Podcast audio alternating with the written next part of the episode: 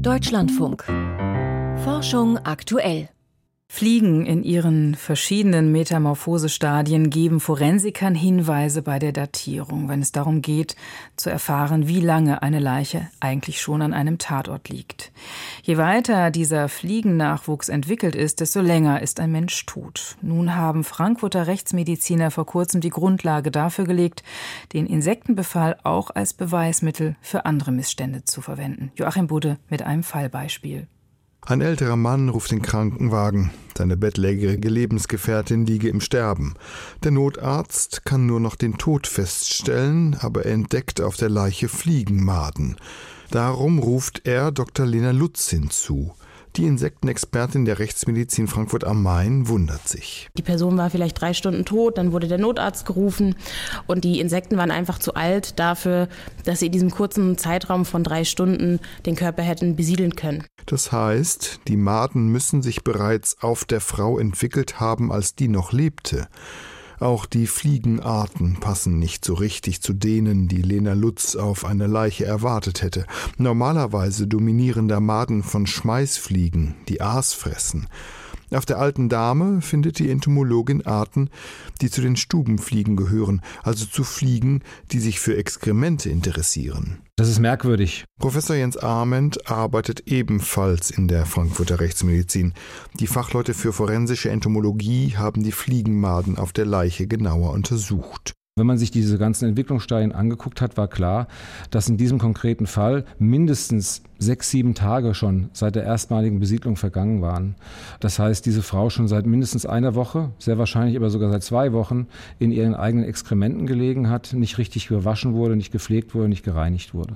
Jens Arment und sein Team haben auf diese Weise einen neuen Weg für die Beweisführung bei Vernachlässigung etabliert. Neu ist tatsächlich, dass man jetzt merkt auch, dass man diese Insekten auch dazu verwenden kann, gerichtsverwertbar Zeiträume der Vernachlässigung einzugrenzen. Lena Lutz wollte wissen, wie häufig so etwas vorkommt.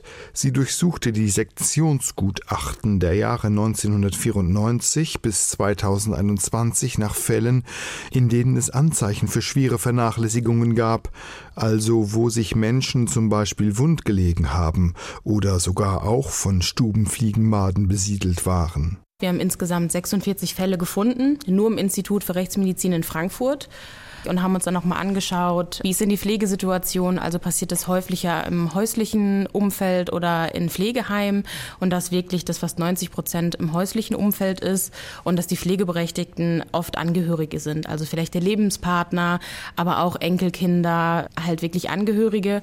Wir haben aber auch ein, zwei Fälle gehabt, wo es um ambulanten Pflegedienst zum Beispiel geht. Die wenigsten dieser Fälle landeten überhaupt vor Gericht. In 70 Prozent der Fälle kam es zum Ermittlungen, also dass die Polizei wirklich auch nochmal nachgeschaut haben, wer war denn pflegeberechtigt, ist da vielleicht wirklich irgendwas schiefgegangen.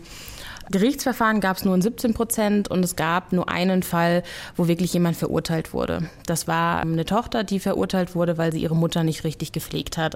Wenn so ein Fall in der Rechtsmedizin landet, ist es schon viel zu spät. Deswegen reicht es, glaube ich, nicht, der Polizei zu sagen, was diese Methode an Ermittlungsmöglichkeiten bietet, sondern äh, dass diese Situation ein Missstand ist, dass der häufig ist, dass da früher was passieren muss. Und wir wollen ja eigentlich zeigen, wie häufig das vorkommt. Und wir wollen eigentlich am Schluss dafür sorgen, dass das weniger häufig ist, im optimalen Fall aufhört. Und dazu müssen wir uns natürlich Gedanken machen. Jens Arment und Lena Lutz überlassen die juristische Bewertung Polizei und Staatsanwaltschaft denn nicht immer stecke tatsächlich strafbares Verhalten hinter einem Fall wie dem der alten Frau. Wir teilen das der Polizei erstmal nur als Zeitraum mit, der im Raum steht. Die sind dann angehalten, die Schlüsse zu ziehen und sich die Frage zu stellen, ist es die Schuld des Mannes, dass es so weit kommen musste, oder ist dieser Mann eventuell, aus was für Gründen noch immer, überfordert gewesen mit dieser Pflegesituation? Joachim Budde berichtete.